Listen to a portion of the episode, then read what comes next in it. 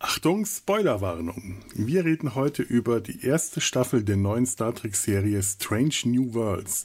Seid also hiermit gewarnt, bevor ihr die Folge anhört. Aber seid auch ein ganz kleines wenig, weniges bisschen entwarnt, denn wir haben uns dann doch in Mühe gegeben, äh, bei äh, story-relevanten Plot-Twists und dergleichen äh, Handlungen von Folgen da doch äh, Rücksicht zu nehmen, so dass ihr, wenn ihr jetzt zuerst Data seinen Hals hört und dann Strange New Worlds guckt, euch von der Serie immer noch überraschen lassen könnt. Und jetzt äh, viel Spaß hier mit dem Podcast.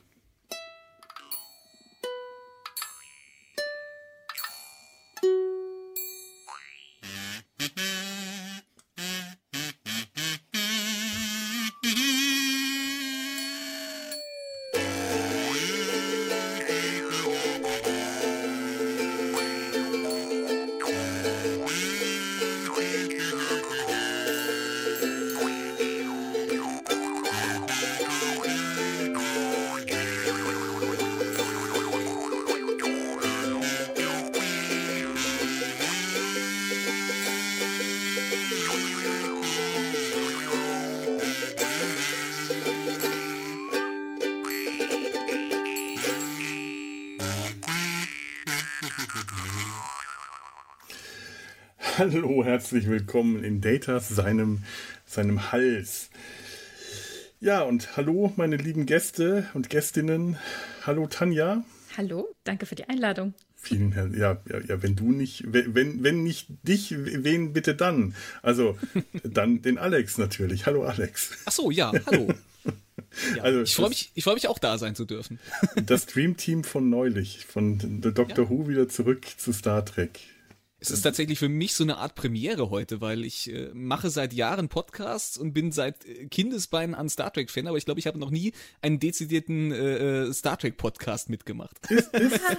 Ich, ich glaube tatsächlich, ich habe noch nie, also mal mal so äh, so Ausschweifungen, weil man kommt irgendwie immer auf das Thema Star Trek, egal ob man jetzt über äh, Babylon 5 oder Farscape ja. oder weiß der Teufel was redet. Man, man redet immer irgendwann auch über Star Trek, aber ich habe noch nie wirklich eine Star Trek Serie oder Folge besprochen. Tatsächlich ging es mir ganz genauso. In dem Moment, als wir hier den Podcast angefangen haben, hm. hatte ich auch so das Gefühl, ich rede schon die ganze Zeit über Star Trek, aber ich habe noch nie einen Podcast drüber gemacht. ja.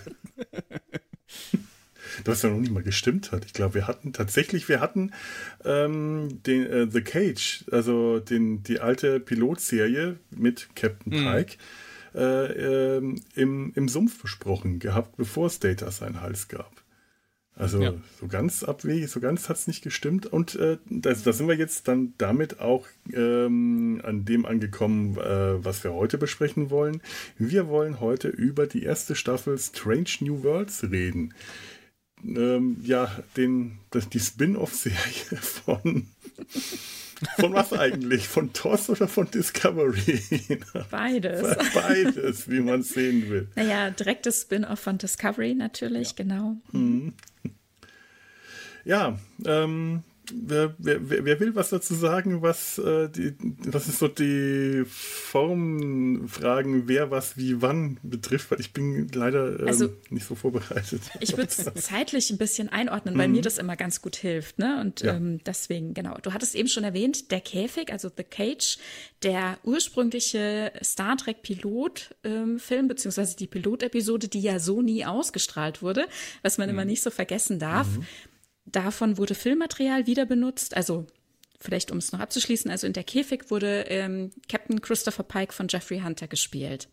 Wie gesagt, das ähm, Material wurde so nie ausgestrahlt. Es wurde noch nicht mal komplett in der äh, Postproduktion durchgearbeitet. Ähm, da hat man dann Teile entnommen, sehr viel sogar, und verwertet in der ersten Staffel Talos 4 Tabu dem Zweiteiler, der sich da gut angeboten hat, das ganze, die ganze Arbeit, das ganze Filmmaterial wieder zu verwenden, was man, finde ich, ganz äh, geschickt angestellt hat. Also was Rottenberry da im Drehbuch geschrieben hat, war sehr geschickt angestellt. Und jetzt hat man allerdings Jeffrey Hunter gar nicht mehr bekommen als Schauspieler für diese Doppelfolge.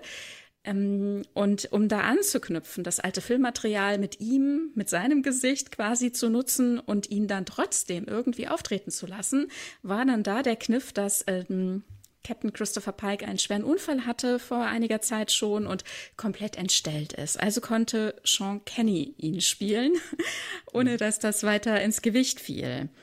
Dann, ich möchte an der Stelle nur ganz kurz äh, sagen, äh, ich finde das immer noch erstaunlich, dass man den damals so sehr verkleidet hat quasi, weil der sieht nämlich äh, Jeffrey Hunter doch eigentlich schon sehr ähnlich, ein bisschen jünger. Aber mhm. äh, ich fand, den hätte man auch fast äh, einfach so hinstellen können und ihn mhm. weniger, weniger verkleiden müssen, um ihn als, als, äh, als einen Captain Pike durchgehen zu lassen, der Jeffrey Hunter immer noch sehr ähnlich sieht. Ja, ja das stimmt. Ja. Ja gut, man hat dann natürlich eben den, den Griff genommen, diese ganzen alten Aufnahmen zu benutzen, das als Grundlage als Rechtfertigung quasi zu nutzen, äh, was jetzt hier in dieser Doppelfolge eigentlich passiert. Und dort musste man gar nicht viel Material neu drehen, ne, weil man dem da nicht weiter so viel Raum geschenkt hat. Also ja.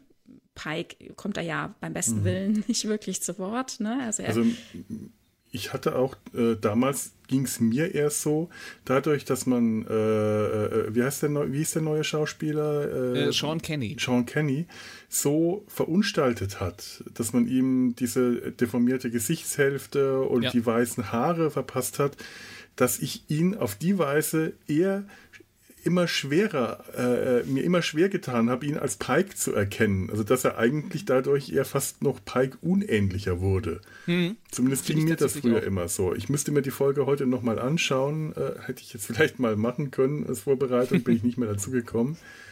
Aber äh, schon ein eigenartiger Kniff und äh, ob das so notwendig war, Pike ähm, die, diese Geschichte des Unfalls zu geben oder ob das eben nur damit zusammenhing, dass man Jeffrey Hunter nicht zur Verfügung hatte. Ähm, ich glaube, da griff so eins ins andere mhm. wahrscheinlich, ne? Hm. Naja, also die Geschichte fußt ja quasi darauf, ja. ne, dass er in mhm. so einem schlechten oder sch schlimmen Gesundheitszustand ist oder ja, wie sagt man? Also er ist einfach ähm, schwerbehindert äh, durch den Unfall und ähm, für Spock ist klar, dass er ähm, Pikes Leben erleichtern möchte und ihn da eben aus der Situation rausholen und woanders hinbringen. Und das Ganze erklärt sich eben mit dem ursprünglichen Pilotfilm. Also ich denke, hier greift wirklich eins ganz gut ins andere. Das war ein guter Kniff sozusagen. Ne? Die Story hätte das ja Material auch so nicht funktioniert. Die Story hätte ja auch nicht funktioniert, wenn man da jetzt einen gesunden Captain Pike gehabt hätte, der Eben, hätte irgendwie hätte nach fünf Minuten in der Folge die Sache aufgeklärt und dann wäre die Story zu Ende gewesen. Ja, oder man hätte halt eine ganz andere Story erzählen müssen. Ja, ne? also so genau. passte das halt einfach, genau. Dann hatten wir ähm, von Christopher Pike erstmal soweit nichts gehört. Wir wissen natürlich von ihm als namhaftem Captain. Es gibt äh, ähm, Auszeichnungen, die nach ihm benannt sind und, und, und. Er ist einfach natürlich ein namhafter Captain im Star Trek-Universum. Und dann äh, 2018, als im Februar Ende der ersten Staffel die Discovery ähm, einen Notruf absetzt, kommt die 1701, äh, also unsere Enterprise äh, aus Kirk-Zeiten, beziehungsweise ja hier noch aus Pike-Zeiten, die den Notruf beantwortet im Jahr 2257. Und äh, die Staffel startet dann damit, die zweite Staffel Discovery im Januar 2019, dass tatsächlich Captain Christopher Pike dann an Bord der Discovery kommt und dort auch, ähm, ja, Interims-Captain wird. Er befindet sich dann von 57 bis 58 an Bord. Man hat für den Auftritt äh, in dieser Staffel auch das Enterprise-Set, also beziehungsweise die Brücke der 1701 ähm, nachgebaut und äh, ziemlich viel Aufwand betrieben, Uniform geschneidert und, und, und, tolle Leute gecastet, eben Spock und ähm, Number One. Und das war ein großer Fanwunsch, dass man da von diesen Leuten einfach mehr sieht, dass das weitergeht, ja. Dann hat man zumindest das ganze Equipment, was man da sich äh, hingestellt hat, benutzt für drei Short Tracks in der zweiten Staffel, Short Track 1, 2 und 3. Q&A, Trouble with Edward und Ask Not, ähm, Short-Tracks, die wir so in Deutschland nie offiziell gesehen haben, die sind nicht synchronisiert worden, sind hier einfach nicht erschienen. Mm, und darüber hinaus bestand halt weiterhin der Fanwunsch, dass man da etwas weitermacht, ja. Und es äh, war ja auch angedacht, dass das Star Trek Franchise wächst, dass verschiedene Bereiche, verschiedene Bedürfnisse, verschiedene Erzählarten und äh, unterschiedliches Zielpublikum abgedeckt wird und so kam es dann tatsächlich, überraschend, aber doch, dass im Mai 2020 dann ein, ähm, ja, eine Nachricht kam, dass man sich entschieden hat, tatsächlich eine Serie um diese Charaktere zu machen, die auf der Enterprise spielt, vor Captain Kirk. Da gab es ein schönes Video, das wir bestimmt auch gern verlinken. Ich liebe es immer noch, es ist zu gucken. Ich habe es gestern noch mal geschaut und es ist einfach so schön, wenn ähm, Anson Mount eben der dann jetzt hier den äh, Pike spielt, äh, Ethan Peck, der Enkel von Gregory Peck, der Spock spielt, der finde ich sehr gut in die Rolle reingefunden hat und dann ähm, Rebecca Romaine die die ähm, Number One, also Una spielt, die jetzt hier in dem Rahmen der Ausarbeitung der Serie auch endlich mal einen kompletten Namen bekommen hat, wo wir gleich noch drüber reden können. Genau, und dann, äh, ja, beschert uns das Ganze jetzt hier endlich diese erste Staffel. Was ein Ritt, oder? Mhm. Ähm, ähm, ja, weil äh, ich, ich musste da gerade noch mal dran denken. In dem Video, das du erwähnt hast, sieht man auch äh, Anson Mount wunderschön mit Bart. Und hm. das, ja. das, damit fängt ja schon alles an, dass man ihn am Anfang ja. der Serie wirklich mit, mit Vollbart sieht. Das ist hm. ein Harry-Bart-Gesicht. Also, ich habe ja gerade schon gesagt, dass es war Mai 2020, mhm. also die befanden sich ja in Amerika da auch mitten in der Corona-Zeit im Lockdown und äh, das war ja was, was viele auch uns hier begleitet hatte, Friseurbesuche etc. Mhm. pp. waren da erstmal so ausgesetzt und da haben ja viele ähm, neue Frisuren und Bartentscheidungen getroffen und, oder äh, über sich kommen haben lassen, ne, so. Und ähm, da dachte ich ehrlich gesagt noch, aha, okay, das ist einfach so die Quarantänemähne quasi, ne, aber es hatte halt auch irgendwo einen Plan dahinter. Also sie haben es tatsächlich, ähm, es ging Hand in Hand, sie haben es genutzt. Mhm. Ja, wir haben wieder hier den, den Captain Pike ganz am Anfang, der so ein bisschen äh, wieder eigentlich raus aus dem Ganzen will, Selbstzweifel hat, äh, so, so aussteigermäßig unterwegs ist, was sich ja, ja. auch schon aus, de, aus The Cage quasi ableitet. Da, selbst da ist er ja am Anfang auch schon so, dass ja. er eigentlich mit sich hadert. Das, das, ja, ist so, das stimmt schon. Das ist so ein, so ein bleibendes Motiv bei diesem Charakter, ne? Hm, irgendwie hm. schon. Man hat so das Gefühl, das passt einfach zu ihm. Dieses an, an sich, äh, äh, an sich hadern und äh, gut, aber er hat äh, beide Male jeweils auch Motivationen dazu, äh, die das durchaus verständlich machen. Das, das, das ist, wenn man ihn jetzt so über die Staffel äh, erlebt, kein grüblerischer Charakter, so von seiner mhm. ganzen Persönlichkeit her der hat, der hat Tiefen, der hat auch verborgene, äh, düstere Tiefen, aber so seine insgesamte Persönlichkeit ähm, ist zumindest so, wie er sie nach außen zeigt oder wie er sie im Alltag äh, zeigt und meiner Meinung nach auch nicht, nicht spielt, sondern das ist ein Teil seiner Persönlichkeit, ist ein eher lockerer, sehr umgänglicher Mensch. Er ist sehr casual, mhm. was man tatsächlich aber nicht unbedingt aus The Cage kannte. Äh, ich aber nicht schlimm finde, dass man das hier ein bisschen, äh, das Anson Mount und die Verantwortlichen diese Figur hier ein bisschen angepasst und weiterentwickelt haben. Es, es, ja, ist, es wirkt stimmig. Entwickelt, würde ich mhm. sagen, genau. Und also wie du sagst, man muss ja gucken, ähm, woher das jeweils kommt. Ne? Also ja. bei der Käfig wird uns erzählt, ähm, dass vorher Schlachten oder stattgefunden haben. Ein Crewmitglied ist auch sichtlich ähm, bandagiert auf der Brücke. Ne? Also die haben, die haben was erlebt. Ne? Und er ist einfach mhm. ähm, müde darüber. Das ist nicht das, was er wollte. Das war eine schwere Zeit. Es gab Verluste. Und das, was wir in dieser Staffel auch ähm, sehen jetzt hier, ist, dass er, ja, er ist so ein, ein, ein lockerer, ein menschenoffener Typ, aber er leidet auch mit. Also er nimmt sich auch Sachen zu Herzen. Er erkennt seine Verantwortung sehr hoch an und ähm, geht da auch immer sehr mit, wenn irgendwas ist, auch wenn eben Leute unter seinem Kommando leiden, verletzt werden oder mhm. gar sterben. Ja.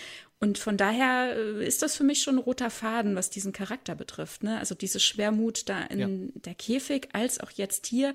Jetzt hier ganz am Anfang, wie er gesagt hat, wir sehen ihn hier mit Vollbart, äh, die Haare etwas länger gewachsen. Er ist ja schwermütig äh, auf der Erde. Er weiß noch nicht so richtig, ähm, ob er überhaupt wieder auf Mission gehen will. Er geht nicht ans Telefon, in Anführungszeichen. Also er beantwortet keine Rufe. Ähm, und ja, zieht sich hier komplett zurück. Wir wissen natürlich, er kommt aus äh, dieser zweiten Staffel Discovery auch mit einem immensen Päckchen. Ne? Also ja, er hat ja. hier ein Jahr auf diesem Schiff gedient, das jetzt weg ist. Ne? Die sind in die Zukunft gesprungen. Es gibt keine Möglichkeit zu eruieren, was mit den Leuten passiert ist. Es war eine schwere Zeit, es waren harte Kämpfe, es waren viele Verluste. Spock, der unter ihm dient, hat in dem Zuge ja in Anführungszeichen seine Schwester verloren, also an die Zukunft verloren, vermeintlich. Wie gesagt, sie können es ja nicht kontrollieren, also nicht nachvollziehen, mhm. ob das überhaupt geklappt hat. Es gibt ja in diese Richtung keine Möglichkeit zu gucken. Und ähm, es war einfach eine harte Zeit. Plus, er selbst hatte äh, auf Boret äh, in dem äh, klingonischen Kloster, wo Zeitkristalle gelagert und bewacht werden, eine Vision seiner Zukunft. Also ja. er hat gesehen, wo es ihn hinbringt. In zehn Jahren etwa wird er einen schweren Unfall haben, der ihn komplett entstellt und schwerst behindert zurücklässt. Und hui, und er hat es durchgemacht, nicht nur Bilder gesehen, sondern es tatsächlich auch den körperlichen Schmerz gespürt, er hat erlebt, was dort passiert ist. Er hat Kadetten gerettet und ähm, ist dann da zurückgeblieben. Manche haben es auch nicht geschafft und sind gestorben. Und das belastet ihn jetzt. Wie geht es mit ihm weiter? Das ist ja, puh, immens. Hallo, wer will schon mhm. wissen, wie es mit ja, ihm weitergeht?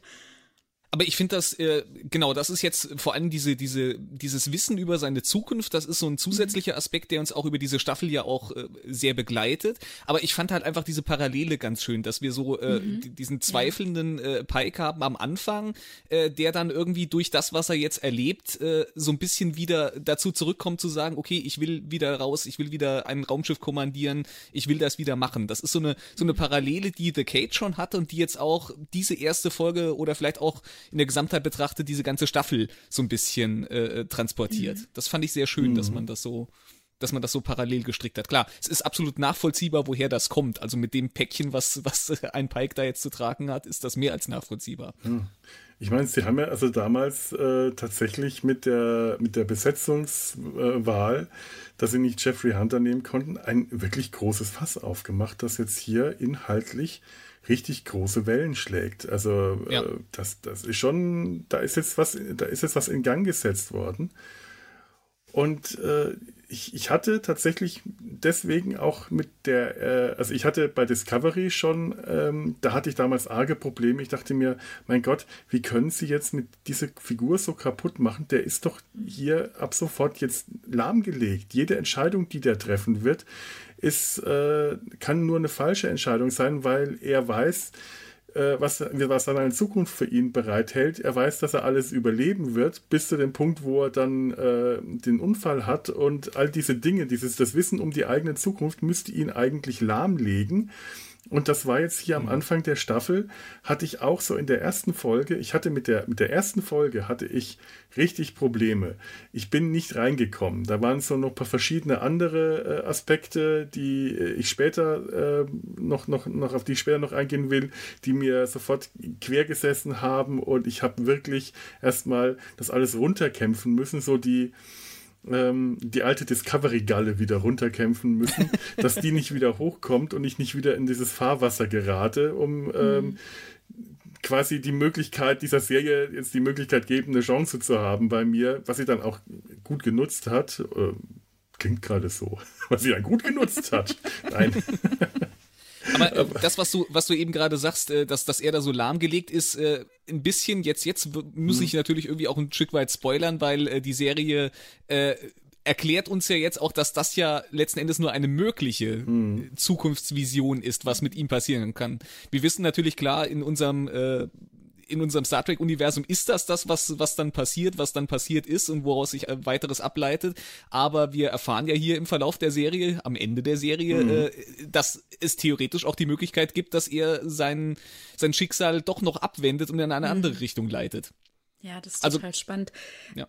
Ja, also nochmal zum Ende von dieser zweiten Staffel Discovery, mir ging das ganz genauso. Ich war überhaupt nicht begeistert von dieser Geschichte da auf Boret ähm, mit dem Zeitkristall. Das hat mir ehrlich gesagt überhaupt nicht gefallen, weil ich mir nicht erklären konnte, wie das dann weitergehen soll. Ich habe das nicht gesehen und ich habe gedacht, das kann nur schlecht sein. Also das mhm. kann für die für den Charakter nur schlecht sein, für alles, was dann daraus womöglich entspinnt. Ich hatte mir nicht träumen lassen, dass es eine Serie geben würde, auf gar keinen Fall. Aber alles, was dann da womöglich irgendwann mal ähm, durchscheint oder im B-Kanon bearbeitet wird oder so. Ich konnte mir nicht vorstellen, dass das gute Wendungen nimmt. Und hier, ähm, diese erste Staffel hat mich eines Besseren belehrt. Das ja. muss ich wirklich sagen. Was mir auch in Discovery da an der Stelle äh, aufgestoßen ist, ist, wie Pike ähm, ja tatsächlich nochmal Kontakt hat mit Wiener. Also er geht ja quasi zurück in diese Handlung auf Talos 4 und ähm, das hat mir ja auch überhaupt nicht gefallen, weil ich glaube, dass man hier, das denke ich auch nach wie vor, das finde ich unglücklich,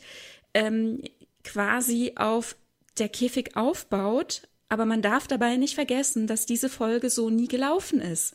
Man hat daraus Material entnommen und hat daraus diese neue Doppelfolge gemacht. Und da gibt es inhaltlich leichte Differenzen, dadurch, mhm. dass das eben neu mhm. zusammengeschnitten und anders erzählt wurde. Und dem wird häufig, wenn man da in diese Handlung zurückgreift, nicht Rechnung getragen. Und das tut Discovery auch. Man greift auf der Käfig zurück. Ich weiß, die Unterschiede sind minimal, aber sie sind nun mal da und dem wird nicht Rechnung getragen. Und das stößt mir immer sehr böse auf. Ja, ja, ja man, man, man, man denkt immer, ach, das sind so Kleinigkeiten, da jetzt drauf mhm. rumzureiten, das ist ja übertrieben, aber das ist es nicht. Du hast da ganz recht. Solche also Kleinigkeiten machen es oft Wiener aus gegenübertritt und sie ihm, das, das habe ich so nicht gesehen, dass, äh, dass diese Beziehung da so bestand, wie uns das hier suggeriert werden sollte. Und von daher war ich da ein bisschen unglücklich mit, was mit Pike passiert mhm. ist. Und ja, jetzt sind wir hier angekommen. Wir erleben ihn jetzt äh, auf der Erde zurückgezogen. Er lebt ja auch sehr äh, retro. Er hat einen Fernseher. Ja. Er guckt sich irgendwie so Buck Rogers-mäßige äh, Science Tag, Fiction an. Was ist die das? Erde stillstand. The day oh, the Earth stood still. Sehr gut, du weißt mhm. das. Ja, und er hat Aber ein, ein Retro-Telefon, kabelgebunden. Davor liegt der Kommunikator, der klingelt und den beantwortet er nicht, aber dahinter steht das Telefon und so. Also er er kocht, ja, er hat äh, eine Frau da. Wir erfahren, es ist äh, Captain Battelle. Die haben so ein bisschen was on-off oder es ist irgendwie so halt, äh, ja, es ist eine Casual-Beziehung. Benefits, ja, ja genau. so, so würde ich das sagen. Genau. Ja. Mhm. Aber wann haben wir das in Star Trek mal anders gesehen? Immer, wenn Menschen in Star Trek auf der Erde sind, dann ist das eine Retro-Erde. Dann ist das, wir können schon froh sein, dass es nicht irgendwie äh, noch die Pferdekutsche gab, die irgendwo auf der, auf der, äh, auf der Kopfsteinpflasterstraße vorm Haus weggefahren ist. ja, und Reiten, also er hat ja seinen Pferdestall auch. Reiten ja, tut er ja, das wissen wir ja auch ja. schon seit Anbeginn des Charakters, ne? Das ist aber vielleicht auch so das Inbegriff äh, des Captains, oder? Der Inbegriff äh, des Bilds eines Captains. Zumindest ist, eines äh, Roddenberry-Captains. Ja, ja, ja ja. Ein, ein Roddenberry-Captain muss reiten. So, so, so steht also, es geschrieben. Zum einen das, aber hat auch sehr traditionelle Werte, ne? Also hm. Bücher zu Hause, eben ja. Einrichtungsgegenstände oder eben, dass er alte Filme guckt und so weiter. Also im wahrsten hm. Sinne des Wortes geerdet auf der Erde, traditionell gesettelt. Ja. Ne? Ja. ja, das stimmt. Aber ähm, die Sache mit dem Pferd, da waren, also als der Admiral ihn abholen will, weil Pike ja nicht ans Telefon geht. Und dann mit dem Shuttle über diesen Berghang drüber rauscht, alles tiefer schneit und Pike reitet gerade mit seinem Pferd darüber.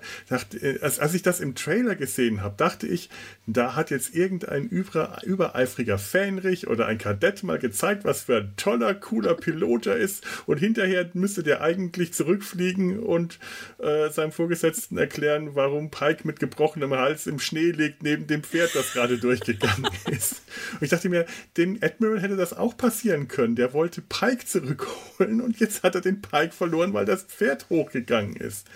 Da war es ein bisschen Style over Substance. Ja. Äh, oder Pike hat sein Pferd tatsächlich so gut im Griff gehabt, wie er mhm. gesagt hat, äh, weil das hätte ganz schief gehen können. Vielleicht hat aber auch der Admiral einfach keine Erfahrung mit Pferden. Das zum einen, denke ich. Ne? Er sagt ja dann auch, also Pike sagt ja gleich, sie haben mein Pferd irgendwie aufgescheucht mhm. und er so, äh, mhm. Entschuldigung. Also ja, ich glaube, ähm, Robert April hat keine Erfahrung mit Pferden und Pike soll uns gezeigt werden, hat immens gute Erfahrung. Ja. Er kann mit seinem Pferd sehr gut äh, also sehr gut äh, kommunizieren, ja. ist sehr gut handeln. Aber das war so der, ja, das war so der Moment, wo ich befürchtet habe, das ist jetzt wieder so eine neue Serie, die um des Effektes willen dumme Sachen macht.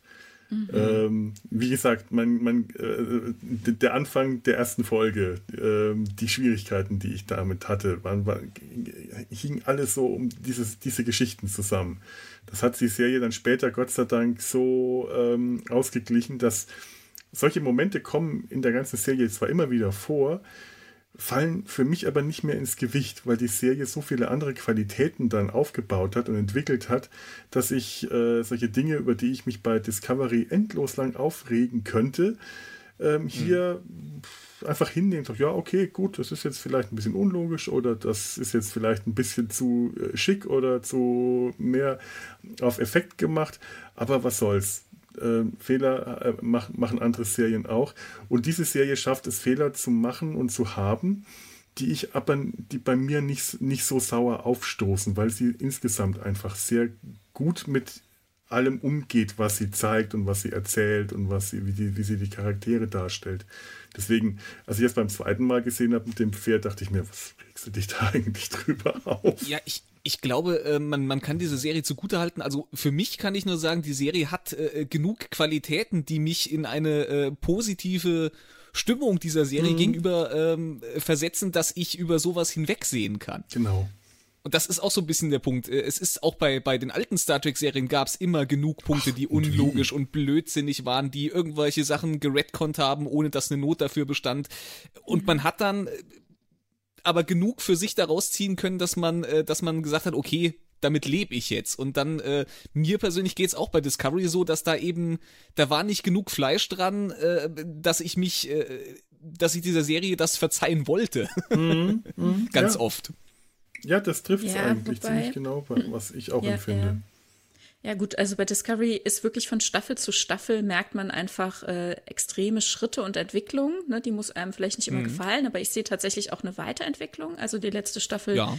jetzt die vierte, die war die beste für mich und ähm, ich sehe, dass die auf einem Weg sind. Ne? Also da haben sie auch in, in, in Stolperfallen äh, genommen, wo ich denke, das war komplett unnötig, aber äh, diese Art von Stolperfallen, die sehe ich jetzt hier in dieser Serie übrigens überhaupt nicht. Also für mhm. mich stört halt immer irgendwie, wenn Sachen mm, aus dem Kanon komplett verdreht, verquert werden. Mhm. Also gut, Redcon, ja, okay, äh, wie du sagst, äh, Alex, es kann sein, dass dass da Robert Sachen April vorkommen, war man sich fragt. da können wir gleich drüber reden, genau.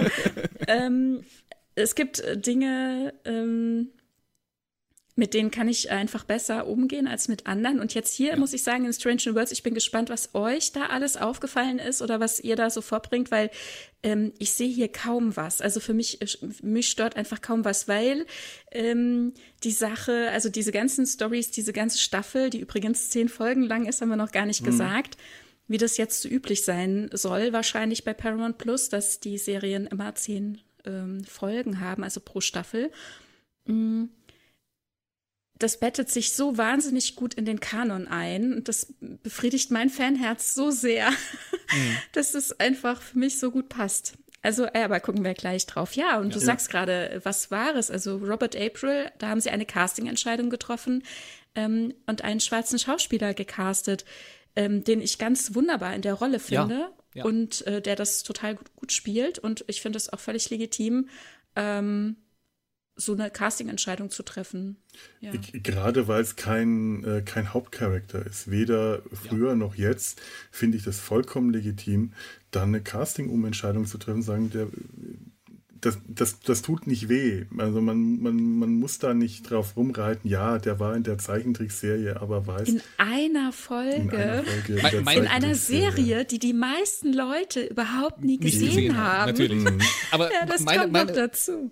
Meine persönliche Erklärung dafür ist immer noch, die haben einfach äh, in Tast die falsche Farbe genommen. Das haben sie ja öfter mal gemacht. Genau. Die, hatten ja auch, die hatten ja auch pinke Triddles und äh, grüne Andorianer und dann haben sie versehentlich halt auch einen weißen Pi äh, April gehabt. Und damit, damit kann ich das für mich akzeptieren. ja, ja, wir, wir Fans sind ja gut darin, uns die Welt zurechtzulegen.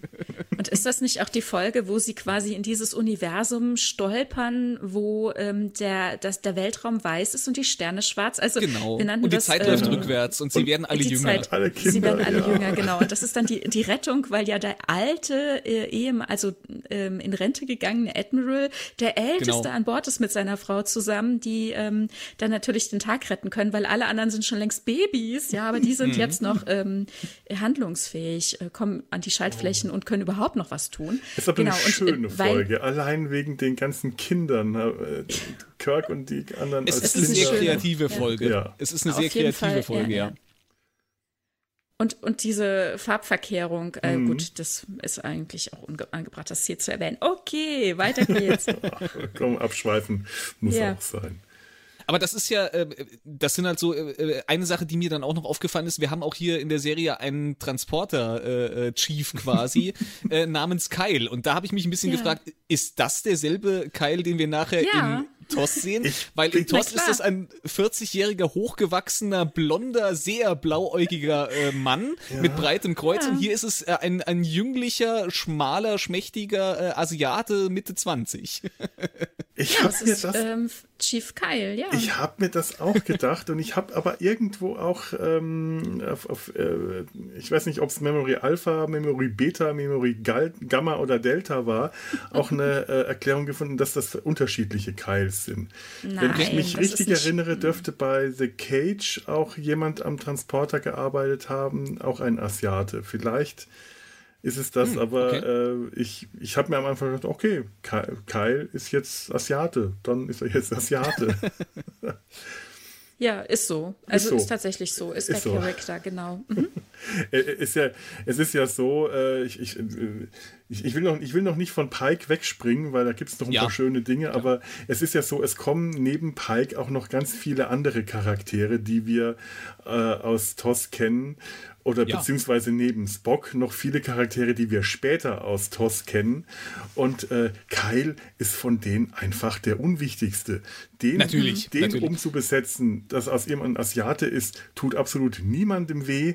Der hatte ähm, was hat, was hat der gemacht? In, was hatte Kyle gemacht? Ich glaube, einmal Suppe gegessen oder irgend sowas in der Art. Der war nicht wichtig. Suppe ausgegeben. Oder Suppe ich glaub, ausgegeben. Ich glaub, er ist öfter mal im Transporterraum ohnmächtig geschlagen worden, damit sich irgendjemand wegbinden genau. konnte. Das war, glaube ich, so seine, seine bleibende Funktion in TOS. Ja, und seltenst, dass man überhaupt gewusst hat, wie er heißt. Und, ne, ja. ja. und ich glaube, genau, in der Zeichentrickserie hat er dann einen Schnurrbart getragen. Wenn ich mhm. ja, auch genau, da sah stimmt. der nämlich schon vollkommen anders aus. Da hattest du nämlich dann einen Keil, der wesentlich älter aussah, einen gezwirbelten Schnurrbart hatte und von äh, James Doohan, wie fast alle Charaktere ja, okay. in der ja. in der äh, in der Zeichentrickserie von James Doohan mit mit einem äh, britischen Akzent gesprochen wurde. Also im Grunde ist das schon die, die, wenn es derselbe Charakter ist, dann ist es schon die, die zweite äh, völlige Neubesetzung. Es ist einfach nur stringent. Hm, ist es ja. nicht sogar die dritte? Ich bin mir nicht sicher. Na gut. Ähm, ja. Weiß nicht, das kann, kann dann auch sein, dass es irgendwo noch eine gibt. Ja.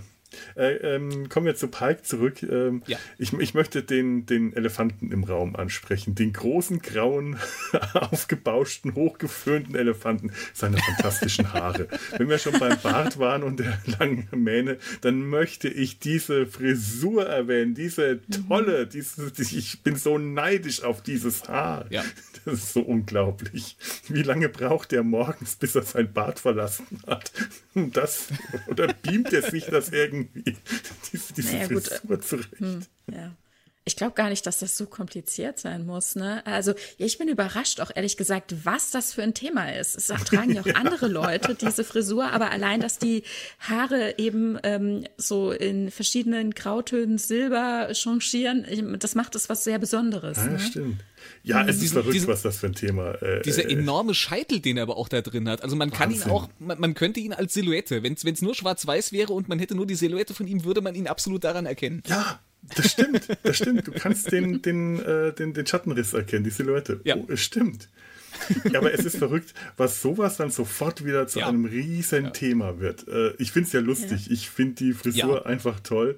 Aber klar, dass sich dann das Fandom da darüber äh, äh auf die Matratzen geht, das ist klar. Auf die, es gibt äh, ja quasi nichts, was nicht schon damit angestellt wurde, an Bildern, an Memes, an äh, Videos, an Eigenkreationen der eigenen Haare. Es gibt mittlerweile Leute, die Videos von sich drehen, wie sie äh, silbergraues Haargel dazu benutzen, die Haare selbst so zu stylen, damit man aussieht wie Pike. Das das ist doch für, für mhm. Cosplayer ist das doch äh, wirklich dankbares ja. Futter, weil man es ja. sehr, oh, ja. sehr, sehr einfach, sehr eindeutig machen kann, welchen Charakter man da jetzt darstellt. Ja. Das stimmt. Ja. Und man muss ja bedenken, in, ähm, in Discovery, da hatte er ja noch äh, schwarze Haare, ne, mit leichten mhm. grauen Ansätzen und über die Staffel hinweg wurde er immer grauer. Und wenn man Bilder von Anson Mount ähm, noch von Jahren davor sieht, dann sieht man ja, dass er einfach auch da schon graue Haare hatte. Das heißt, er war am Anfang von Discovery gefärbt und es wuchs dann halt raus und wusch sich raus hm. und wurde immer ah. gefälliger, weil diese schwarzen Haare, die waren schon auch ein bisschen dolle irgendwie. Und dann war die noch so angeplatscht, ne? Und da hat die Uniform, die man der Enterprise Crew in der Serie gegeben hatte, die waren, die saßen ja auch immens spack, ja. Hm. Die waren, ich fand das auch nicht so wahnsinnig kleidsam, dann so hochgeschlossen, irgendwie so, ah, fast so, halt so vom Erwürgen und so. Unangenehm, das schon zu sehen. Genau, ja. und jetzt äh, dieser, dieser neue, dieser viel gelöstere Look, also gerade an Pike sieht man das sehr gut, aber man sieht es im Grunde auch an allen anderen auch, ne? Wie wie wohltuend das ist, diese Optik zu sehen, ja. die, die Outfits, äh, die Uniformen, ja. was da auch alles möglich ist, können wir gleich auch nochmal drauf gucken, was mhm. die alles anhaben können, wie die auch alle aussehen und auch ähm, was Frisuren betrifft, wenn wir schon bei Pike sind, also er trägt ja nicht immer die Haare so schick äh, hergerichtet, wenn es dann halt hart auf hart kommt, mhm. wenn die Situation entsprechend ist.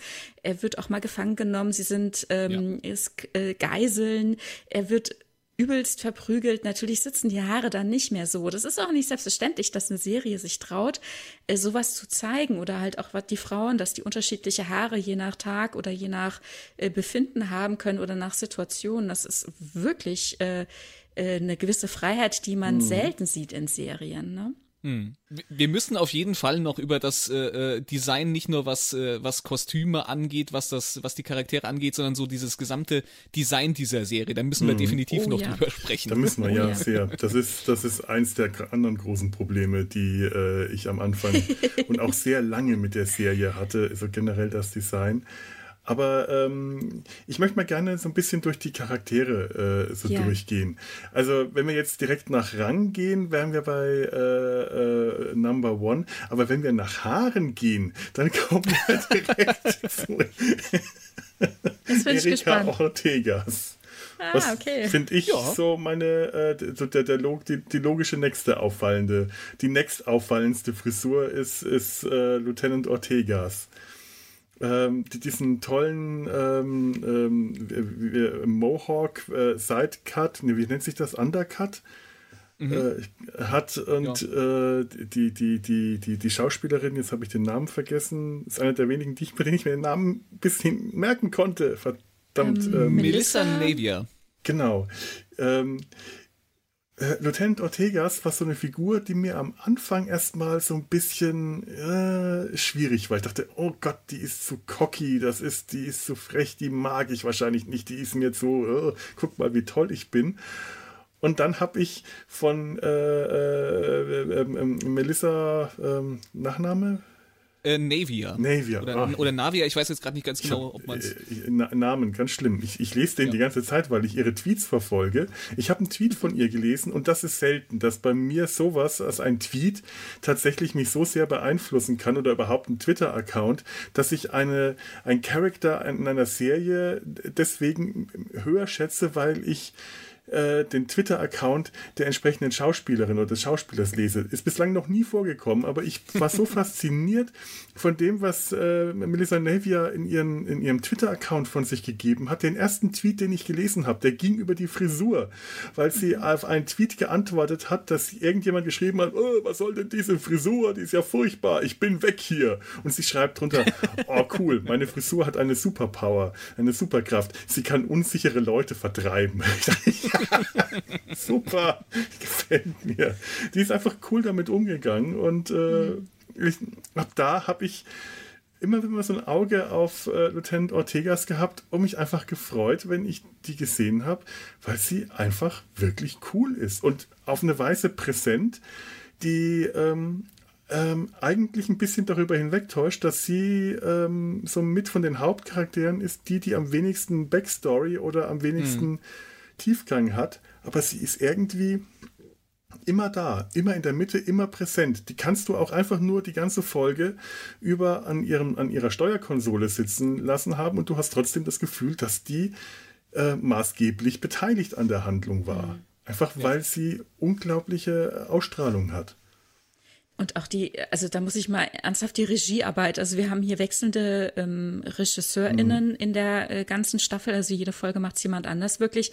Aber egal wo, wer, die Regiearbeit finde ich immens gut. Also gerade das hilft natürlich dazu, trägt dazu bei, dass ich weiß von Anfang an in der ersten Folge schon, wer sind die Leute, wie heißen die, mhm. wie ticken die. Und gerade Ortegas, die sitzt ja am Steuer vorne und ihr, ihr Minenspiel, wie sie Dinge kommentiert und sei es nur mit einem Blick, ja. wo, wo schon so viel verrät. Ne? Pike äh, kommt zu irgendeinem Schluss und äh, gibt den Befehl und wie sie darauf reagiert, ob wohlwollend, überrascht, entsetzt, ja, es ist alles mhm. immer dabei. Mhm. Sie kommentiert das ja auch tatsächlich äh, direkt. Sie ähm, hat so genau wie Pike auch, einfach so einen gewissen Humor. Die, die docken da gut miteinander an.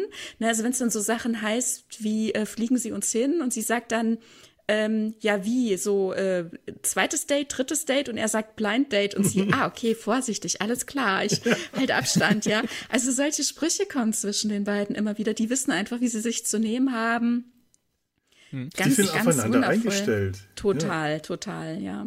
Ich hatte am Anfang ein bisschen die Angst, dass man sie zu krampfhaft, zu cool, mit zu vielen Sprüchen, mhm. die rausgehauen werden, schreibt, aber das äh, genau hat das, zum Glück ja. über die Staffel sehr gut funktioniert. Ja. Ich finde es total natürlich. Ja. Genau.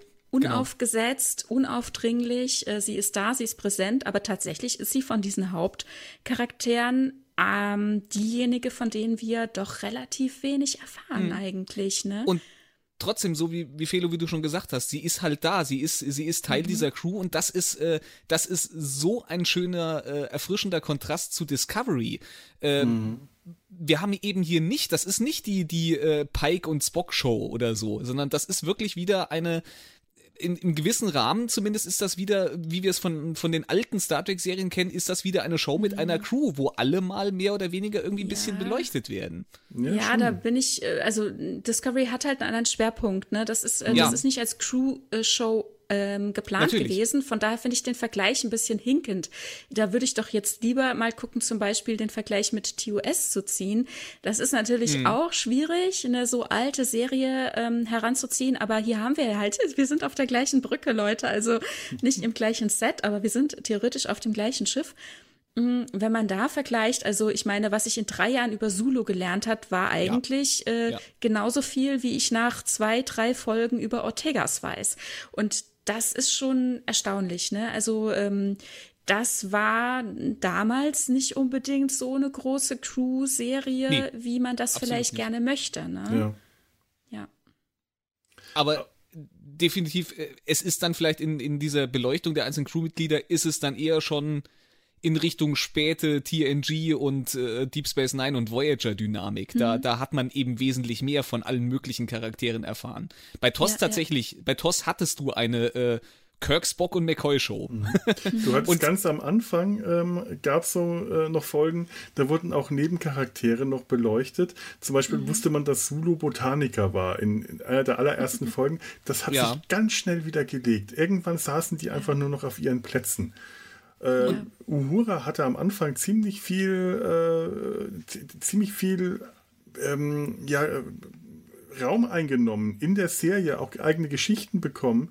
Und später ja, und war sie wie Sulu, Chekhov äh, mhm. einfach nur noch da. Nur noch da. Ja, ja. Mhm. Hatte auch mal Führungsverantwortung übernommen, die Brücke übernommen, wenn ja. alle weg waren. Ne? Dann hat sich das so aufgeteilt. Das war nicht so fix, äh, ähm, ja. wer dann die Brücke kommandiert. Das war dann mal Scotty, das war mal Uhura und später war sie es dann eben explizit nicht mehr. Ne? Sehr auffällig mhm. auch, ja. Hm. Aber was ich noch lustig finde, äh, Melissa Navier hat einmal getwittert, dass sie eigentlich zu kurze Beine hat, um am Steuer sitzen zu können. Sie sitzt, wenn sie da auf dem Stuhl sitzt, kommen ihre Füße nicht zum Boden runter. Und ja, aber sie ich, hat ja keine Fußpedale, oder? und sie sagt da zwar einmal, ich bin mit meinem Fuß direkt über dem Gaspedal, aber mm. nee, das stimmt natürlich. Und ich achte seitdem immer drauf, die Kamera zeigt das nie. Du siehst das nie. Die Kamera bringt immer den richtigen Winkel, dass du nie ihre Füße siehst. Aber manchmal kann man es an der Körperhaltung äh, wenn man es genau weiß, dann kann man es so an der Körperhaltung am Gleichgewichtssinn erkennen, mhm. dass sie gerade keinen äh, Ankerpunkt auf dem Boden hat, wenn sie sich irgendwie vorlegt. Sie bräuchte einen Fußhocker. Ne? Bräuchte einen also Fußhocker. das finde ich auch völlig legitim. Das kann man ja auf dem Schiff halt eben auch haben. Ne? Darum auch, geht es ja. ja, dass man die Arbeitsplätze so gestaltet, dass die Leute dran sitzen können. Ja, ja, spannend. Ist das nicht traurig, dass man im 23. Jahrhundert immer noch nicht irgendwie die Stühle und die Konsolen höhenverstellbar machen kann? Oder nicht mehr. Oder nicht mehr, ja. Ja, ja. Es sieht natürlich nichts aus, wenn die, wenn die linke Konsole höher ist als die rechte oder so von vorne betrachtet. Ist ein lustiger Fun Fact. Als ich in der alten Firma, in der ich mal gearbeitet habe, äh, sind wir in ein neues Büro äh, gezogen und dann hieß es tatsächlich, nein, die Schreibtische dürfen nicht in unterschiedliche Höhen gestellt werden, weil im Sinne von, wie hier dieses Design geplant ist, Corporate Identity und sowas, die müssen alle auf einer Ebene sein und da soll dann der Kollege, der 1,50 groß ist, äh, auf derselben Schreibtischhöhe arbeiten wie der Kollege, der zwei Meter groß ist. Das, da hat jemand aber mitgedacht. Ja, ja. da hat jemand richtig gut mitgedacht. so was habe ich oh, auch schon Mann. mal erlebt auch da wieder Style over Substance im realen mhm. Leben. ja, ähm, wir werden später nochmal zu ihr zurückkommen, wenn wir sie in Verkleidung sehen, aber ich möchte jetzt in, in, in Verkleidung als Prinz irgendwas eine, eine Folge, auf die ich wirklich äh, nochmal äh, einzeln kommen mhm. will. Es gibt eine schöne Folge, wo man sie alle in Verkleidung, in Kostümen sieht und ich mhm. liebe solche Folgen. Aber ich glaube, wir kommen mal von äh, Lieutenant Ortegas weg und ähm, ja, ich weiß nicht, äh, ob wir uns jetzt frisurenmäßig durchhangeln oder vielleicht doch lieber mit dem ersten Offizier anfangen. ich wollte einfach nur wirklich gerade Lieutenant Ortegas, weil das meine Lieblingsfigur ist. gerade einfach mal Alles vorziehen. gut. ähm, ja, mach mal, mach mal, versuch mal ein bisschen dem Rang nach. Ähm, gehen wir mal zu äh, Number One, Nummer 1, äh, Commander, Commander oder Lieutenant Commander? Ich weiß es gar nicht, Commander, aber ich sage jetzt einfach mal. Lieutenant Commander Una Chin Riley. Ja. Mhm. Gespielt von ähm, ähm, Rebecca Romaine. Rebecca Romaine, verdammt. Ich habe es gerade in dem Moment, als ich es gesagt habe, noch gewusst. Danke. Die ja auch sehr präsent ist in den sozialen mhm. Medien damit. Ne? Also ihr Ehemann Jerry O'Connell spielt ja auch Number One von der Cerritos, also Lower Decks mhm. Ransom. Commando Ransom, das ist natürlich äh, super lustig, ne? dass, dass zwei Number Ones äh, zu Hause klären müssen, wer Number One ist. Also die machen sich einfach einen Spaß aus genau solchen Geschichten. Ne? Mhm. Oder als dann die Premiere hier zu Strange New Worlds war in New York, da war irgendwie halb New York plakatiert mit Strange New Worlds Postern und den Charakteren. In der äh, U-Bahn und überall einfach. Und dann der Vater von Jerry O'Connell, der dann dort überall Fotos gemacht hat und ähm, geteilt hat auf den sozialen Medien. Und sein Sohn dann wiederum sagte, äh, hallo, Papa, ich bin erster Offizier des Doritos, von dir kein Wort dazu. Kaum ist deine Schwiegertochter hier irgendwo plakatiert, du machst Fotos ohne Ende. Und der Obergag war noch, der hat sich dann bei der Premiere draußen rumgedrückt und die Fans haben dann mit ihm, mit dem Vater von Jerry O'Connell Fotos gemacht. Ist, also es, es, nimmt, es nimmt Züge an, Leute. Es ist wirklich lustig. Sehr schön, ja. Oh, toll. Ach, großartig. Was ich an Rebecca Romaine mag, sie haben äh, mit ihr eine Schauspielerin gefunden, die sowohl eine fantastisch gute Schauspielerin ist, die aber auch die Figur, die sie verkörpert, rein optisch schon so gut darstellt, dass es wirklich, ähm, also es, es, ist wirklich eine Entsprechung zu Major Barretts Nummer 1 ist. Also da mhm. ist wirklich eine enorm große Ähnlichkeit, was bei vielen der anderen Charakteren ähm, fehlt, weil, weil sie dann, und das finde ich auch zwar nicht ganz unproblematisch, aber nachvollziehbar ähm, sehr gute Schauspieler für die anderen Rollen gefunden haben und ähm, dann, dann sehe ich natürlich auch lieber einen, einen, guten Schauspieler oder eine gute Schauspielerin, die anders aussieht als die Fi Figur, die sie verkörpert, die ich vor zig Jahrzehnten äh, in einer anderen Serie ges gesehen habe und vielleicht sehr gut kenne, als ein ich sag jetzt mal, Doppelgänger. Ein Doppelgänger mit schlechten schauspielerischen Qualitäten. Und ja. hier haben sie es einfach geschafft. Und das, äh, mhm. da passt beides unglaublich mhm. gut zusammen, finde ich. Das ist einfach eine, das ist einfach eine wirklich, wirklich perfekte Casting-Entscheidung gewesen. Ja. Und das war auch schon bei Discovery so. Da war, also äh, wegen Rebecca Romaine hatte ich mich gefreut, äh, dass sie, äh, als ich gehört habe, oh, Strange New Worlds wird zur Serie. Ich mhm. habe das zuerst immer für ein, eher für einen Gag gehalten, als ich diese Ankündigung gehört habe und die Gerüchte und die Fanwünsche. Ich dachte, ach ja, kann ja ganz lustig werden. Vielleicht machen wir, es wird eine Comedy oder so, so, so, so, so eine Short-Track-Serie oder irgend sowas mhm. in der Art. Ähm, hatte aber wirklich äh, gedacht, okay, aber ich möchte äh, Rebecca Romaine als Number One, da möchte ich mehr von sehen. Die, die gefällt mir in der Rolle. Das, das, die, die gibt dieser Figur, die im Star Trek-Universum viel zu kurz aufgetreten ist, einfach noch Fleisch, was, was sie wirklich braucht und verdient hat. Ja, mir geht's ganz genauso. Ich finde die wahnsinnig gut gecastet. Die Schauspieler, die Rolle, also die verkörpert die Rolle wirklich für mich. Ich finde es äh, super. Ähm, ich finde auch das, was man ähm, jetzt hier erzählt, äh, total spannend. Ich weiß nicht, ob wir es direkt, äh, wollen wir das sagen, ja, ja, wie sich das, das, gehört, so darstellt? Das gehört ja? dazu, ja. Also es kommt halt im Laufe der Staffel raus, ähm, dass sie äh, gar kein Mensch ist, sondern ist ähm, Ilianerin. Und ähm, die sind äh, genetisch aufgebessert. Also das ist ja aus der Erdgeschichte heraus äh, ein bisschen negativ behaftet. Äh, damals die äh, Augments ähm, haben ja die eugenischen Kriege ähm, verursacht und dementsprechend ist ähm, auf der Erde oder halt auch in der äh, Föderation Augmentierung verboten, ein Riesenproblem einfach. Währenddem, mhm. und das finde ich immer interessant, wo dann da genau die Grenze gezogen wird, währenddem wir hier auch gleichzeitig im gleichen Atemzug sehr früh schon in der Staffel sehen, dass genetische Manipulation natürlich trotzdem ein Thema ist, dass man das aus medizinischen mhm. Gründen und so weiter macht, aber eben keine grundlegende Veränderung einer Person, Aufwertung, ähm, Aneignung äh, bestimmter Eigenschaften die dauerhaft verbleiben, mhm. ja. Und hier ähm, im Volk der mh, Illyrianer? Oh mein Gott, ich ja, kann es nicht sagen. So könnt ihr es sagen. Damit. Okay. Ja, Illyrianer ähm, auf Deutsch, glaube ich. Ja. genau. Ja. Mhm. Ähm, da ist das eben ähm, ja gang und gäbe. Das ist ein Volk, das wir auch schon aus Enterprise kennen und ähm, ja, jetzt hier sich das halt äh, offenbart, erstmal uns als Zuschauenden, dann eben auch der medizinischen Abteilung und ähm, sie sich dann genötigt fühlt, eben das eben Pike auch zu sagen, ihren Dienst quasi zu quittieren, zu sagen, ich stelle mich der Justiz. Ich hoffe, meine Verdienste bisher werden mir angerechnet werden. Und Pike sagt, nee, das nehme ich alles so nicht an. Ähm, das lassen wir aus den Akten raus. Es geht niemand was an. Du bist der erste Offizier, der Beste überhaupt der Flotte. Ich will dich nicht verlieren. Du machst einen super Job und außerdem hast du hier den Tag gerettet. Du hast das ganze Schiff gerettet und sie resümiert und das finde ich sehr, sehr gut. Das, das ist eben genau auch so eine Ebene, äh, wo ich finde, dass es an dieser äh, Staffel an nichts fehlt, weil hier am Ende dann sie dann äh, im Quartier zu dem Schluss kommt, für sich ein äh, Logbuch aufnimmt, das sie dann auch später löschen wird mhm. und sich fragt, okay, ja, hm, ich habe den Tag gerettet, das stimmt natürlich, aber wäre ich auch genug, wenn ich das nicht geschafft hätte? Das ist natürlich ein Selbstzweifel, der verbleibt. Ähm, der ähm, ja der schwer wiegt und äh, eine Frage, die offen bleibt. Und am Ende dieser Staffel ähm, wird das ja auch Konsequenzen haben. Sie fliegt quasi offiziell auf. Wir wissen mhm. noch nicht, wie es dazu gekommen ist, ob die Logbücher vielleicht zu Fragen äh, geführt haben oder ob jemand an Bord ähm, der Enterprise irgendwas hat durchsickern lassen, dass es irgendwas gab. Wir wissen es jetzt Stimmt, hier nicht. Aber nicht an, an dieser Stelle ähm, wird sie verhaftet und so mhm. endet die Staffel mit diesem Cliffhanger. Mhm dass sie von einem Schiff genommen wird. Pike entsetzt ist und sagt, äh, er wird dagegen vorgehen.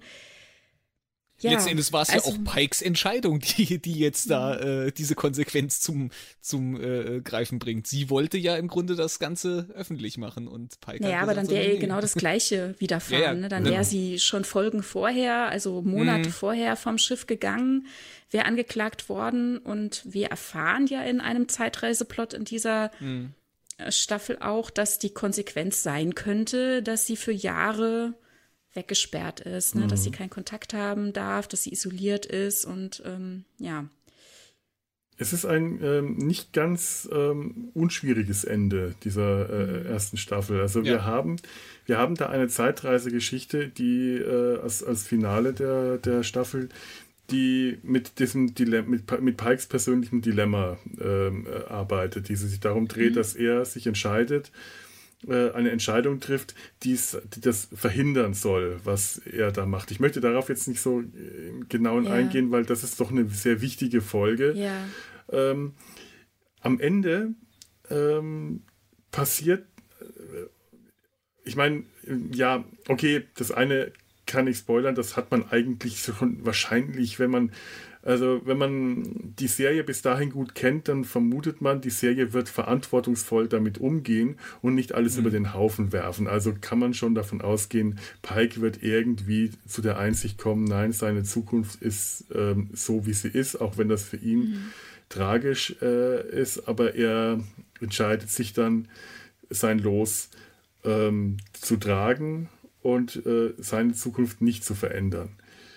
ähm, jetzt sehen wir, dass äh, in, in, der, in dieser Zeitreisegeschichte erfahren wir aber, dass sieben Jahre in der Zukunft äh, Una schon seit sieben Jahren eingesperrt ist. Das Ganze folgt so Schlag auf Schlag, dass er äh, dadurch, dass er jetzt beschließt, sie da rauszuholen, sie alles in Bewegung zu tun, um sie da rauszuretten, wiederum bereit ist, eine Zukunft zu verändern, von der er weiß, wie sie sta eigentlich stattfinden soll, weil das wiederum nichts mit dem zu tun hat, was er ja. kurz zuvor in Bewegung gesetzt hat. Das ist so ein ähm, naja, aber also Zeitveränderungen sind ja sehr kompliziert. Das ist das, was ja auch aus ja. dieser Folge herausgeht. Und viele Dinge einander sehr beeinflussen. Das ist das, was man hier auch, finde ich, zum Beispiel in personellen Fragen sehr eindrucksvoll in dieser Folge dann auch sehen mhm. wird. Ne? Ähm, wo, wo ich dann nochmal so drüber nachgedacht habe, na klar, weil eine Person jetzt vielleicht da oder nicht da ist, heißt es natürlich für viele andere Personen auch, ob sie da oder nicht da sind. Ne? Was ganz viele andere Dinge nach sich zieht, was wirklich ein, ein Riesenrattenschwanz nach sich zieht und dann eben die, die Zeit, die Geschichte ja entsprechend stark verändert. Das ist ja im Grunde das, was wir uns immer gefragt haben bei so Zeitreisegeschichten oder Spiegeluniversumsfolgen. Ne?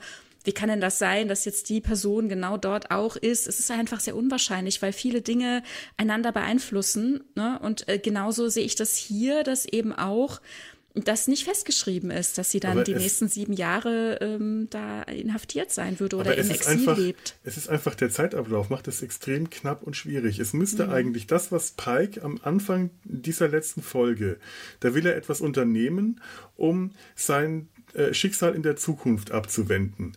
Mhm. Und äh, am Ende dieser Folge, nachdem er die Zeitreise durchgegangen ist, wird er äh, sich dazu entschieden, nein, das, was ich jetzt vorhabe, ich, ich lasse das, ich mache das ja. nicht. Und äh, nur, weiß nicht, in Minuten, eine Stunde maximal später ähm, fliegt Una auf. Das heißt, eigentlich, wenn äh, das nicht, wenn das irgendwie aufeinander einwirkt, dass in der Zukunft die, äh, die vorgeschrieben muss diese Entscheidung, dass es sein, das, was er gerade entschieden hat, dass mhm. er es doch nicht macht, einen direkten Einfluss darauf gehabt haben, dass Una aufgeflogen ist. Nee. Irgendwie, anders kann ich es mir, und das nee, kann ich mir nicht erklären, weil es nicht, weil es nicht passen kann und äh, okay. Also in dieser Alternative, gegen die er sich ja entscheidet, und wir dürfen nicht vergessen, es gibt nicht nur Hop oder Top, es gibt nicht nur A oder B, sondern ja. es gibt ja unendlich viele Möglichkeiten. Das auch erfahren wir in dieser Folge. Es gibt auch ganz, ganz viele Alternativen und alle diese führen auch nicht zu einem ähm, Ende, ähm, das Pike für sich möchte und deswegen ändert er dann gar nichts. Ne? Mhm.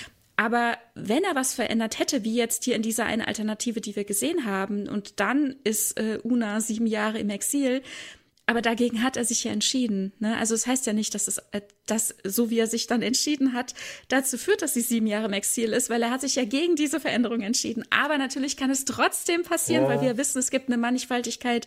Es kann es gibt alles Mögliche und das stimmt, ne? es kann gerade Pike das hat sich gegen oh Gott, ja. ganz, ganz viel entschieden und jetzt hier für eine Variante. Ich finde übrigens ganz interessant, also das ist im Grunde das, was mhm. die, was die Staffel hier so begleitet, ne, diese äh, das schwere Los quasi, ne? Also, dass er seine Zukunft gesehen hat und damit umgehen muss, äh, sich zu überlegen, ist das jetzt einfach so? Lass ich es laufen? Gucke ich dem entgegen und wie lebe ich damit? Äh, verfalle ich in Depressionen oder gehe ich es irgendwie an? Versuche ich mein Leben bis dahin zu genießen, was Gutes zu tun? Oder versuche ich es zu verändern? Und wenn ja, wie? Und was habe ich für Möglichkeiten? Ne? Una, die ihm ja auch äh, konkret sagt, man muss ja auch bedenken, ähm, diese ganze ähm, Geschichte um die Discovery ist ja äh, äh, unter Verschluss, das ist eine Geheimakte, ne? da wird nicht drüber gesprochen. Er hat also auch nur ganz wenig äh, Möglichkeiten, sich auszutauschen. Spock weiß ein bisschen was, Una weiß ein bisschen was. Ähm, er teilt dann auch noch weitere Informationen mit den beiden.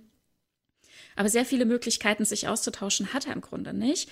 Ähm, und sie sagt ihm, naja, dein Schicksal ist doch nicht vorbestimmt. Es kann nur sein, dass es eine, eine Option ist. Und ähm, währenddem er sich eigentlich sicher ist, dass es nicht so ist, aber spätestens nach Ende dieser Staffel weiß für sich, dass er sich aktiv dafür entschieden hat. Ich finde das ganz interessant. Äh, Anson mhm. Mount sagte im Interview, mh, mm, dass er denkt, dass Pike am Ende der Staffel auch wirklich erleichtert ist, weil er für sich selbst eine Entscheidung getroffen hat, aufgrund mhm. ähm, aller Optionen, die zur Verfügung standen für ihn und dann gemerkt hat, dass es keine bessere Wahl gibt, als ja. eben das so zu leben in Zukunft, wie es sein wird. Es gibt keinen sinnvollen Ausweg. Und jetzt wird er jeden Tag ähm, genießen und möglichst gut nutzen. Ähm, darin liegt die Freiheit. Ähm, das finde ich interessant, dass er sich das überlegt hat, dass Pike da jetzt quasi seinen Frieden hat mitschließen können. Ne? Ja. Auch, dass äh, alle, dass, dass wir alle, es wird auch gesagt, wir alle haben wichtige Rollen zu spielen. Wir alle sind mhm. wichtig, mhm. aber nicht alle auf die Weise, wie wir das uns vorstellen, wie wir uns das wünschen. Also tatsächlich ja. ist sein, äh, sein, sein Schicksal, sein Unfall und seine äh, äh sein, sein tragisches vorzeitiges äh, Ende, wenn man es so sehen will, dieses lebendige äh, Ende, dieses, dieses lebendige Todsein in diesem, dieser, äh, in, in diesem Zustand. Ja, wobei tatsächlich ich da, insofern äh, wichtig für, äh, wird in der Folge nochmal dargestellt, für die Zukunft. Nur eben nicht so, wie er das gerne hätte, dass er aktiv etwas für die Zukunft macht, sondern indem er äh, mhm. sein Schicksal akzeptiert. Und das äh, ja. ist auch eine interessante Botschaft. Und, und es ist natürlich ein Punkt, ne? er stirbt nicht. Also er mhm. bleibt hier ähm, sehr verändert zurück, also sehr eingeschränkt zurück, mit Schmerzen auch zurück. Das ist nicht schön, ist klar. Aber auch ähm, finde ich, es ist eine, ähm, eine Botschaft zu sagen, ähm, auch wenn sich das Leben für einen nicht so entwickelt, wie man sich das äh, wünscht und man vielleicht äh, krank oder behindert ist oder vielleicht auch schon jeher irgendwie bestimmte Einschränkungen mit sich bringt, Leben ist auch lebenswert und Pike weiß ja nicht, wohin ihn das führt. Und wir wissen das aber schon. Und das ist ja auch der Punkt, mhm. dass wir hier von ganz vielen anderen Charakteren auch schon wissen, wohin es sie führt. Ne, ja. wir, wir erleben hier Charaktere aufpoppen oder mal als Gastauftritt äh, vorbeischauen. Und wir wissen, wann sie sterben werden, wie es mit ihnen weitergeht, wie glücklich mhm. oder unglücklich sie sein werden das ist, ähm, finde ich, auch eine interessante Erfahrung. Ne? Nur weil Pike der Einzige ist, der es von sich selbst weiß, heißt das nicht, ähm, dass, die, da, also, ne, das ist so ein, ist es ein Geschenk von den anderen, unbeschwert zu sein. Ne?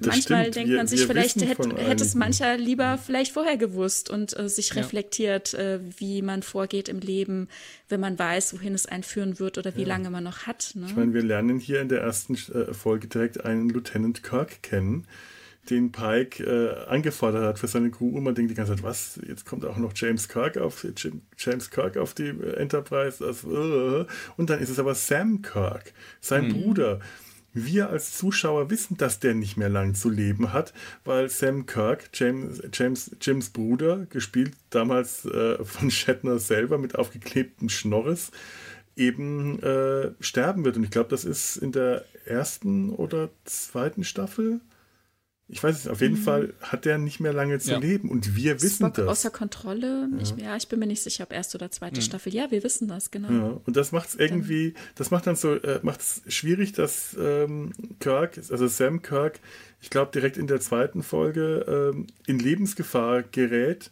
hm. macht so diesen Moment, äh, für, hat ihn für mich etwas ruiniert, dass ich weiß, der kann ja nicht sterben. Was, was, macht, was wollt ihr? Und das ja, macht es aber halt auch tragisch für ihn, äh, weil ich äh, denke, ja, ähm, ich schaue jetzt jemanden zu, der kein, kein langes Leben haben wird und der weiß das nicht. Ja, der lebt noch ungefähr so zehn Jahre, ne? Mhm. Der ähm, der, der weiß es eben nicht, ne? Und Pike hat mhm. eben genau diese zehn Jahre vor sich und überlegt sich, ist das noch lang, ist es kurz? Ich bin mir nicht sicher. Ja, klar. Was fange ich damit an, ne? Für, für den Charakter ja, aber bei Sam Kirk haben wir, wir, wir haben als Zuschauer halt das Wissen. Da, da kann genau, jetzt, also die, ja. diese Bedrohung ist halt keine, keine reale jetzt so wirklich in dem Moment. Aber ist das nicht immer so gewesen? Früher Natürlich, in Serien klar. war doch auch klar, dass die, dass es sehr, sehr unwahrscheinlich ist, dass Hauptcharaktere ähm, sterben.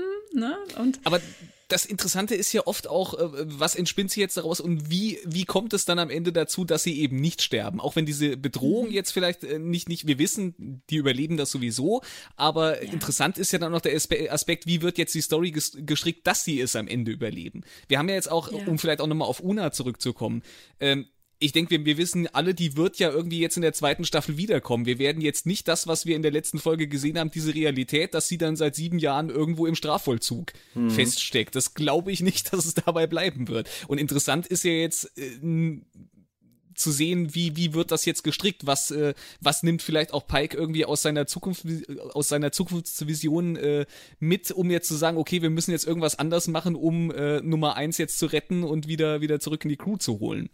Ist ja vielleicht auch mhm. noch irgendwie ein Aspekt, der noch zum Tragen kommt.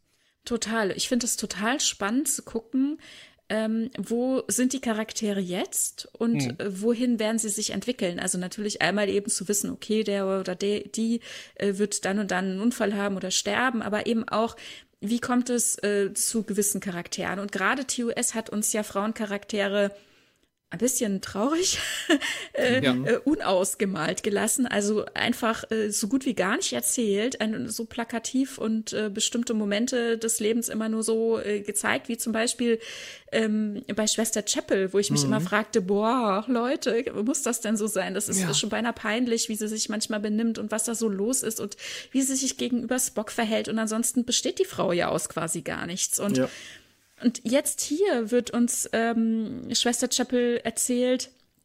Ich finde das hochspannend, das zu sehen. Äh, und ich sehe da richtig einen Weg, wie es dahin geht. Und ich finde dann jetzt im Nachhinein tatsächlich ähm, die spätere Schwester Chapel auch gar nicht mehr so in Anführungszeichen peinlich oder so, weil mhm. da, da, da gibt es eine ganz andere Basis jetzt plötzlich, gerade zum Beispiel im, ähm, im Kontakt oder in der Beziehung mit Spock. Ich finde es insofern natürlich ein bisschen schade, weil ich gerade merke, dass äh, speziell Schwester Chapel ist eine sehr aktive Person hier. Mhm. Die junge mhm. Christine Chapel ist wahnsinnig aktiv. Die ist selbstbewusst, die ist intelligent, die ist kompetent, die äh, wäre, äh, die würde allein diese Serie schon tragen.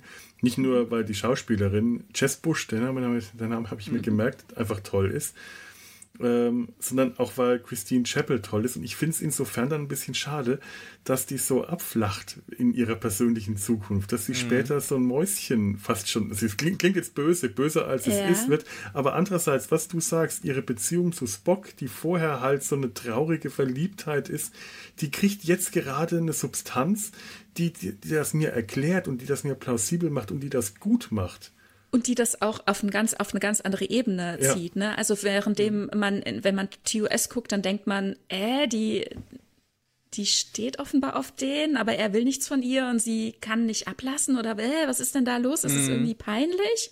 Mhm. Lass das, Frau, ja? Und es jetzt ist, halt ist es eine ganz eine ganz andere Situation. Also die bauen hier in dieser ersten Staffel wirklich eine, eine Freundschaft auf. Ne? Die haben eine ja. Vertrauensbasis und man sieht auch, wie es äh, wohl dazu kommt jetzt gerade, dass, dass mhm. da vielleicht von ihrer Seite auch Gefühle wachsen und wo sie aber genau weiß, dass es Quatsch ist und mit denen sie eigentlich gar nicht sich beschäftigen will. Abgesehen davon, dass sie noch eine ganz eigene Backstory hat, äh, wo ich ja. auch gleich noch drüber reden muss mhm. unbedingt. Und ähm, das, äh, das äh, bringt aber ähm, diese, diese zukünftige Beziehung auf eine andere Ebene, weil ja. wir hier auch einen Spock sehen, der ja noch sehr viel mehr mit seiner menschlichen Hälfte quasi kämpft, äh, sich unsicher ist äh, und sie ihn ja in seiner Charakterfindung, in seiner Wesensfindung ähm, unterstützt. Ja, ja, und wenn er dann zu etwas mehr äh, dem kühleren Spock wird, dem distanzierteren, den mehr vulkanisch agierenden Spock, aber sie einfach in dem Umgang mit ihm noch in dem Alten verhaftet ist, dann weiß er mit Sicherheit das auch ganz anders zu schätzen, als uns das bisher als TOS-Zuschauerin mhm. ähm, bekannt war oder mhm. wir das sehen konnten. Das hebt das Ganze auf eine andere Ebene. Und ich muss dazu sagen, wenn wir später eine, eine inaktive Schwester Chapel sehen, dann muss ich auch sagen, dass wir hier natürlich auch nur bestimmte Sachen gezeigt bekommen. Die hat ja ein Leben. Nur weil wir nicht sehen, dass die morgens aufsteht, sich anzieht und zwischendurch alle mal aufs Klo gehen, heißt das nicht, dass ja. die das nicht tun. Das wird uns nur nicht gezeigt. Und Schwester Aber Chapel wird in TOS quasi nicht erzählt. Die darf mhm. nicht handeln, diese Figur. Die macht halt es trotzdem. Nur, Sie zeigen es nicht. Ja, aber es sind halt bei fiktiven Charakteren, ähm, kann ich mir zwar als Zuschauer ihr restliches Leben ausmalen, die Lücken füllen, aber nicht offiziell. Offiziell kriege ich nur, äh, existiert nur das, was mir in der Fiktion gezeigt oder erzählt wird, egal wie indirekt und wie, um wie viele Ecken. Aber wenn es nicht da ist, wenn es nichts gibt, dann gibt es nichts. Dann ist das reine, reine mhm. Fantasie. Das ist Ähm, ich, ich, ich nehme dann auch gerne alles, was, was, was mir meine Vorstellungskraft gibt, was mir der B-Kanon, der C-Kanon, der D-Kanon äh, bringt. Äh, Star Trek-Romane, um die Charaktere äh, auszufüllen, die unausgefüllt bleiben. Aber ich muss halt leider äh, äh, letzten Endes mich auf das beschränken, was mir die Serien und Filme, was mit der A-Kanon zeigt. Und wenn es da nichts gibt, ähm, ist, ist der Rest ja. halt auch nicht da aber in dem Fall hast du es ja, da bin ich, da bin ich dann irgendwie bei Tanja, in dem Fall hast du es ja jetzt schönerweise, dass dir jetzt der A-Kanon dann genau. noch Dinge liefert, die das, die das nachträglich jetzt vielleicht ein bisschen schöner machen. Mhm. Denn so bis zu dieser Serie war halt auch für mich so ein bisschen äh, Schwester Chapel in der das war ein sehr flacher Charakter, der irgendwie so, ja, so, so, so ein 60er Jahre Frauencharakter, der halt irgendwie so eine, so eine Liebelei da irgendwie äh, zu, zu, zum Spock, äh, die halt irgendwie so, so einen Mann vergöttert, an den sie nicht rankommt. Das war irgendwie alles, äh, hm, wo ich auch im Hinterkopf immer hatte, äh, die arme äh, Majel Barrett, die, die eben von diesem Originalcharakter der Nummer eins, die sie eigentlich spielen sollte, der wäre vielleicht ein sehr interessanter Charakter auch in dieser Originalserie dann schon ja. gewesen wäre, der halt nur irgendwie an Studiobossen gescheitert gescheitert ist, äh, dann degradiert wurde zu diesem uninteressanten, flachen, irgendwie auch klischeehaften Nebencharakter in der Serie. Ja, die mochte das selber auch nicht. Die hat selber ja, auch. Kann ich äh, absolut verstehen. Ja, sich da auch drüber geäußert, wie uninteressant sie Schwester Chapel findet, ja. wie enttäuscht sie darüber ist, ja. Ähm, ich muss mal ja, ganz kurz. Ja? Ich muss mal ganz kurz mich ausklinken. Ich muss ganz dringend mal auf die Toilette. Ich bin sofort wieder da. Äh, oh, können wir da eine 5 Minuten Pause machen? Ich nämlich auch. Es tut mir leid, ich wollte euch jetzt nicht ins Wort fallen, aber ich halte langsam nicht mehr aus. Nein, aber das ist, das ist ganz gut. Ich bin okay. jetzt genau so. Ja. Okay, gut. Ja. Dann bis, bis gleich. So, und an dieser, ich würde mal sagen, schon fast natürlichen Stelle werde ich jetzt den ersten von, ich glaube, insgesamt drei Schnitten setzen, denn äh, ja, das wird eine sehr lange Folge und es kann durchaus auch sein, dass auch euch der Ruf der Natur ereilt. Und wenn ihr dann von eurer Pinkelpause zurück seid, sind auch wir wieder zurück und äh, den Rest hört ihr dann äh, auch hier, findet ihr dann auch hier in der Mediathek der NRVision. Und bis dahin verabschiede ich mich schon mal von euch. Macht's gut, lebt flott. Jetzt habe ich jetzt aber flott und in Frieden. Uhaha. Mm-hmm.